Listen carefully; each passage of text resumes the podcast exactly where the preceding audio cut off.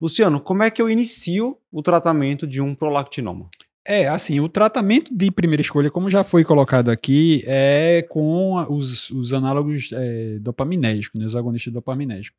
É, a gente tem a cabergolina, que é uma droga de escolha mais frequente por conta de comodidade posológica, de eficácia. É, tem a bromocriptina, que em algumas situações específicas, principalmente se você tiver indisponibilidade, algum tipo de reação alérgica, poderia ser usado. Eles falam da quinagolida que no Brasil não é uma realidade, né? Assim, fora do Brasil tem alguns países que tem, mas aqui a gente tem a cabergolina e vai mais no tratamento farmacológico com cabergolina, né?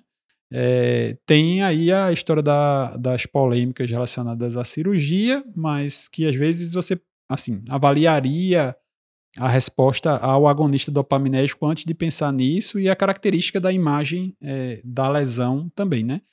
Parte do pressuposto que se você vai começar um tratamento medicamentoso, você já fez uma imagem antes, né? É, eles dizem, né, que se, claro, assim, a minha opinião é que seja agonista dopaminérgico, mas eles colocam, se é um microprolactinoma ou se é um macroprolactinoma que você classifica ali de acordo com a imagem, no, o quinóspio, né, 0 ou 1, que é um, um prolactinoma bem capsulado, ali bem bonitinho, você poderia considerar a cirurgia certo? Mas discutindo com a paciente, dentro de uma equipe multidisciplinar, e desde que você tenha um cirurgião, um neurocirurgião com muita experiência.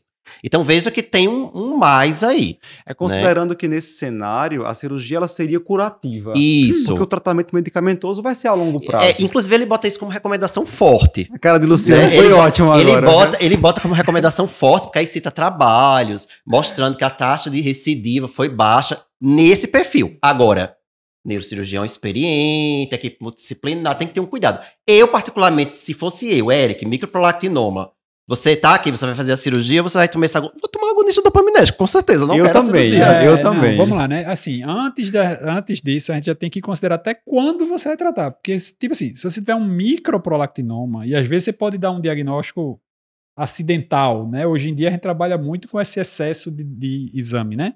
Então, digamos que você fez um exame, achou uma prolactina alta ali por outra razão, nada a ver, é, e acabou fazendo a ressonância e tinha um microadenoma, ou o contrário, detectei um inciditaloma hipofisário, fiz um exame de imagem para alguma coisa, era um micro, e o paciente não tem queixa, não tem sintoma. Se o paciente tem um microprolactinoma assintomático, não se indica tratamento. Sim, mas aí ele né? coloca lá, não trata não, nem cirúrgico veja, nem agonista. Se o micro o microprolactinoma existe situação de você não vai nem tratar, aí na hora de tratar, fazer uma cirurgia, cirurgia velho, neurocirurgia, eu acho que é um mínimo exagerado. Também né? acho. É, a, é, a ideia de você dizer que tem um potencial curativo tem.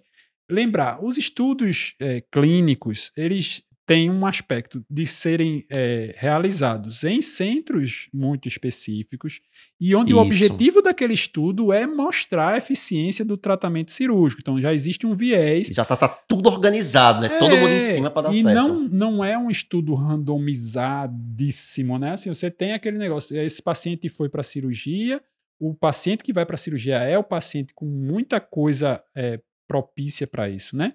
Quantos e quantos pacientes, o segmento pós-operatório desses estudos também não é tão longo, então você pode, tipo, operei, daqui três meses, ah, tá curado da hiperprolactinemia e não tem hipopituitarismo. Mas daqui a seis meses, um ano, um ano e pouco, pode aparecer um hipopituitarismo por conta de um processo é, de cicatrização, Isso. sei lá o que, um sangramento no, no sítio cirúrgico, alguma coisa que pode ter no futuro. Então, você dizer que talvez a cabergolina fique como uso de longo prazo. No microprolactinoma, em geral, não é. A maioria dos pacientes aí consegue é, uma Suspender, como a gente vai falar. Né? Uma boa parte desses pacientes ainda não tem gestação, tem desejo de fertilidade. Alguns pacientes curam na gravidez porque tem um estímulo exagerado, acaba aquela célula entrando, fazendo algum processo apoptótico e, e você curando.